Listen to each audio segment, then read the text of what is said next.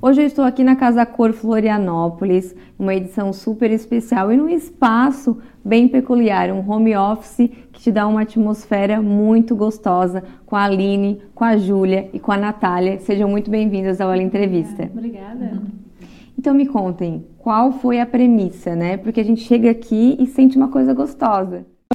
Bom, o nome já diz um pouquinho do que a gente quis trazer aqui no conceito, que é um cozy office. É um escritório acolhedor, aconchegante, que permite você desacelerar essa hiperconectividade que a gente vive hoje. Às vezes, na área, na área do trabalho, a gente tem que um pouquinho desconectar para conseguir focar no que a gente precisa fazer. A gente se inspirou nisso para trazer aqui para esse home office. Então, a gente tem um espaço mais aconchegante, que seria o cozy, e um espaço um pouquinho mais de foco, que seria, então, o office.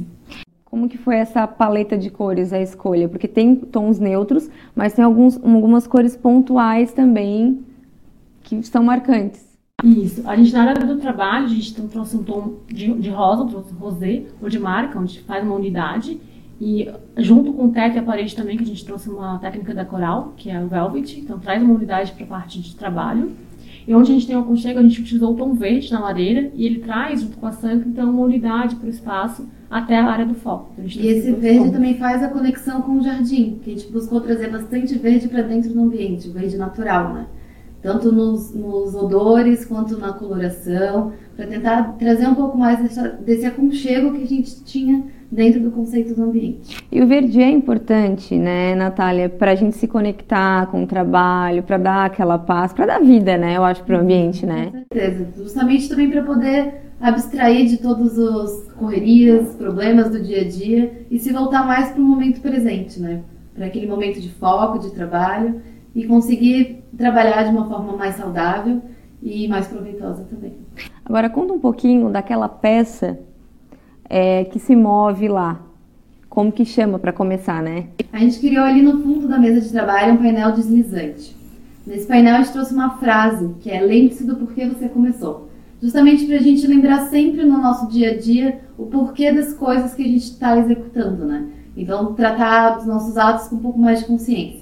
E esse painel deslizante ele é em vidro, então ele permite também que a gente faça anotações, uso de brainstorming para as ideias do dia a dia na área do trabalho. Uhum. Lareira.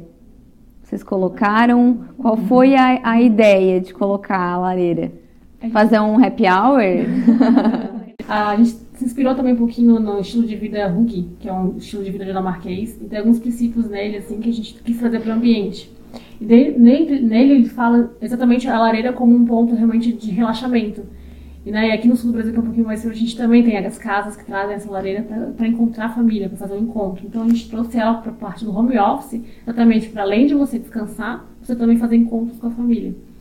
Como que está sendo a experiência de vocês aqui na Casa Cor? Começou agora, né? Tem uma longos dias ainda para uhum. vocês virem aqui, receber, recepcionar, enfim. Como que tem sido essa experiência para vocês? É a primeira vez?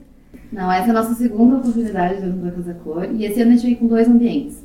A gente está com o home office, que é um ambiente residencial, e também um comercial, uma hamburgueria.